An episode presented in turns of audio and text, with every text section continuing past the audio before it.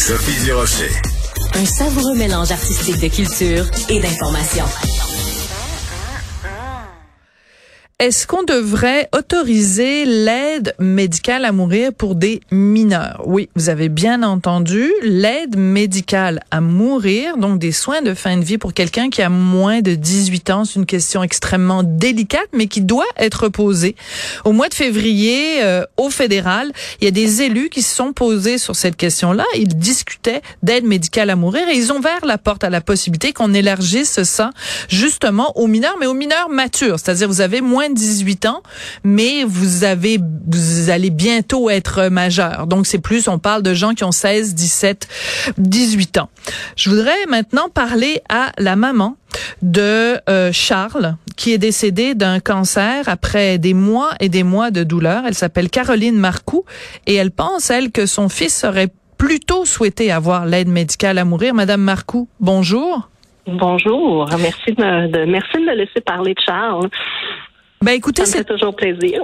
Ben écoutez, ça me touche beaucoup. Euh, votre votre témoignage me touche beaucoup parce que c'est une question extrêmement délicate et je pense que dans ces questions-là, on a beau nous euh, commentateurs, politiciens discuter ça, ça reste quelque chose de désincarné. Mm-hmm. Vous, vous l'avez vécu dans votre chair. Alors racontez-nous les circonstances de la mort de Charles et après vous allez nous dire ce que vous auriez souhaité pour lui. Oui, mais en fait, Charles a eu un cancer des os. Il était malade pendant deux ans. Il a eu les traitements de chimiothérapie, une opération, des opérations. Euh, finalement, il y avait une double récidive euh, sur les poumons. Euh, donc, un an et demi après son premier diagnostic, euh, on savait que c'était la fin. On savait qu'il n'y avait plus rien à faire et c'était justement double récidive.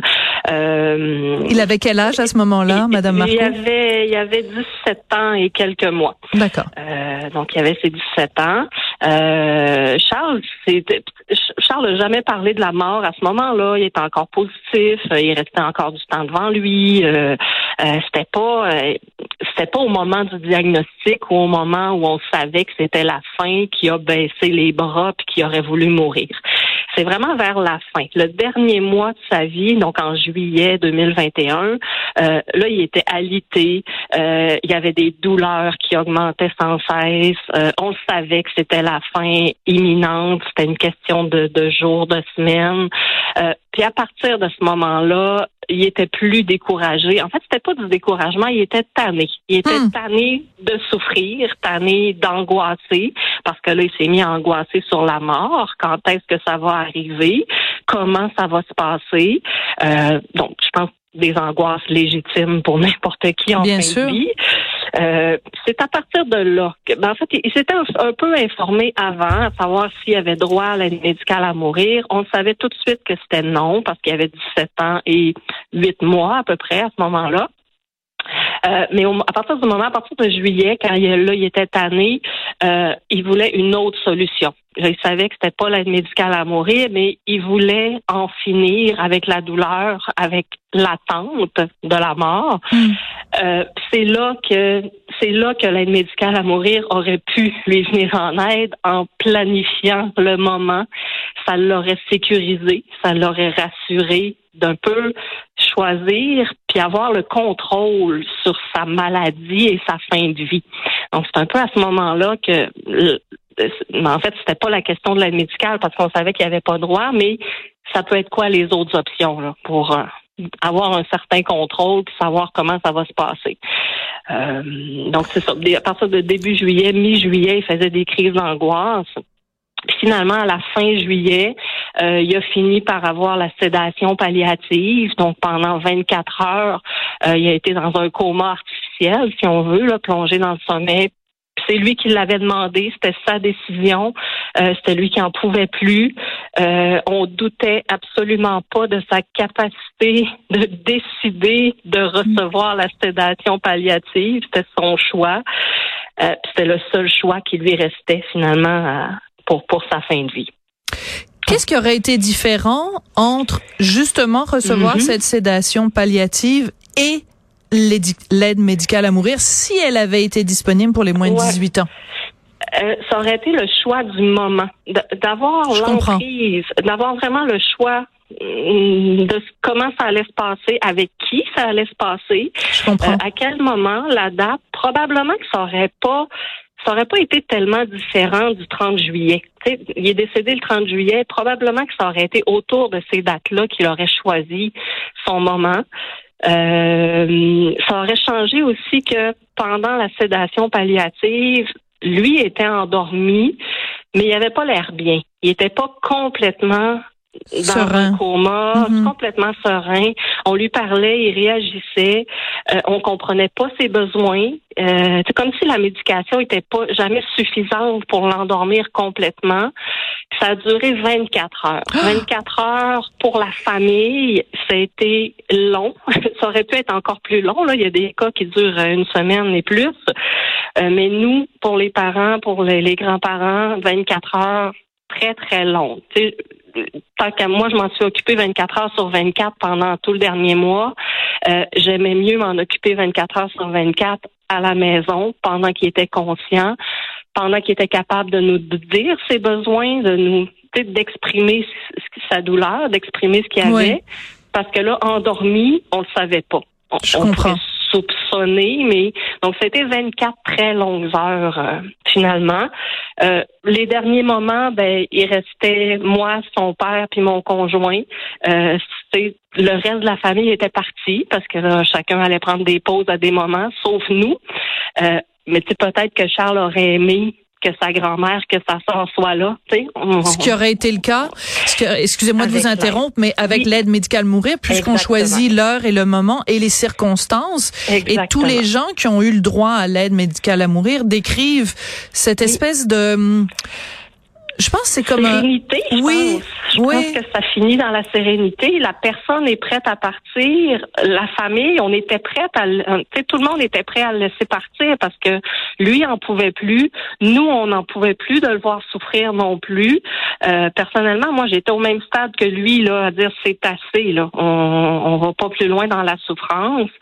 Euh, fait que l'aide médicale à mourir, je pense qu'elle arrive à ce moment-là, au moment où la personne est prête, de toute façon, ça va arriver. Le décès va arriver éminemment.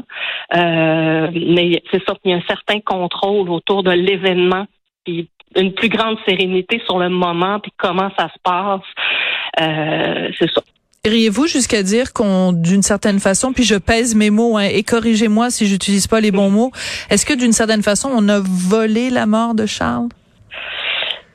Ben, oui et non, parce que parce qu'il s'en allait vers là de toute façon. Mais ça aurait pu euh, mieux se passer. Oui, oui, oui. Les dernières 24 heures auraient pu être autrement. Euh, lui aurait été plus serein là-dedans euh, parce que oui, il y avait de la médication. Là. on a calmé son anxiété, on a calmé sa douleur, euh, mais c'était très long. Il était, il était surmédicamenté, il était, il était pratiquement zombie dans les derniers jours. Euh, c'est, c'est, c'est ce petit bout-là, ces petites dernières, en fait, ces longues dernières journées-là. Oui que, que, que, ça aurait pu lui éviter. Mais vous dites petite, mais vous le savez que c'est tout sauf petit, c'est-à-dire que c'est crucial. Et c'est ce qui fait la différence entre partir dans la dignité, partir dans la sérénité et partir dans le dans le combat d'une certaine façon. Euh, Vous avez fait, d'après ce que je comprends, une promesse à Charles de vous battre pour que d'autres euh, mineurs puissent avoir le droit à l'aide médicale à mourir. C'est délicat comme combat, Madame Marcoux. Oui, moi je l'ai fait absolument personnellement avec Charles. C'était vraiment, en fait, je lui ai fait deux promesses de mm. réaliser le voyage de ses rêves que je ferai un jour. Et au moment où il était en crise d'anxiété, où il me demandait, maman, fais quelque chose, je savais que je pouvais rien faire à part appeler le médecin pour qu'il augmente la médication. Euh, j'ai promis. J'ai promis que j'allais militer, que les choses changent, euh, que d'autres situations comme lui. Euh, puis en fait, c'est pas des situations complexes. C'est des cas de mort imminente où le jeune choisit de partir au moment où il le veut, dans, parce qu'il souffre, parce qu'il n'en peut plus de souffrir d'une maladie qui de toute façon va le, va l'emporter la même situation qu'un adulte. Il y aurait eu trois mois de plus, Charles, puis il y aurait eu droit à l'aide médicale. C'est ça, qui est frustrant. Mais en même temps, Madame Marcoux, je vais me faire euh, l'avocate du diable euh, deux secondes. Il doit y avoir un âge, c'est-à-dire qu'on peut pas. Enfin, je pense. Je, vous pose la question en fait. À partir de quel âge? Parce que est-ce que vous seriez d'accord, par exemple, qu'un enfant de, de 4 ans qui souffre mm. dise, ben je veux l'éducal à mourir? Est-ce qu'un enfant de 12 ans? Est-ce qu'un 16 ans? À quel âge? À partir de quel âge? Moi, je, moi, j'irais pas avec un, personnellement, j'irais pas avec un âge parce que euh, je pense que c'est du cas par cas selon la maturité. On parle vraiment de mineur mature avec la capacité de réfléchir sur son choix, euh, avec l'aide de l'équipe médicale, avec l'aide des parents. On peut en discuter toute l'équipe, tout le monde ensemble. que ce soit une discussion, mhm. que ce soit une décision éclairée. exactement, que ce soit éclairé, mais qu'au final, c'est la décision de l'enfant, du mineur mature. En fait, moi, peu importe son âge, euh, il n'y aurait pas de limite. Peut-être que pour commencer des premières étapes, euh, pour élargir la loi, euh, au Québec, nous, c'est 14 ans. À partir de 14 ans, le jeune a le droit de faire ses choix médicaux. Peut-être qu'à partir de ça, on pourrait commencer par l'élargir à 14 ans. Mais dans le reste du Canada, il n'y a pas d'âge. On parle vraiment de mineurs matures, point. au niveau des soins de santé, là, c'est très variable. C'est pas 14 ans nécessairement. Fait que c'est la question est large. Je sais que le comité qui s'est penché sur la question, le comité fédéral, a pas mis d'âge non plus. Ils ont vraiment précisé l'évaluation du mineur et selon ses capacités, son état, euh, ce sera à l'équipe de voir s'il est suffisamment mature ou pas pour prendre sa décision. Ben écoutez, je vous remercie d'avoir pris le temps aujourd'hui, Caroline Marcoux, de nous expliquer cette cause pour laquelle vous militez. C'est une promesse que vous avez faite à votre fils euh, Charles. D'ailleurs, j'aurais dû commencer l'entrevue et je m'en excuse en vous offrant mes condoléances les plus sincères pour le décès de votre fils. J'aurais vraiment dû commencer comme ça. Vous nous avez dit que vous aviez fait deux promesses à Charles. La deuxième, c'est de faire un voyage. Est-ce que vous pouvez nous dire ou c'est trop intime de nous dire où? Non, le voyage, c'est où?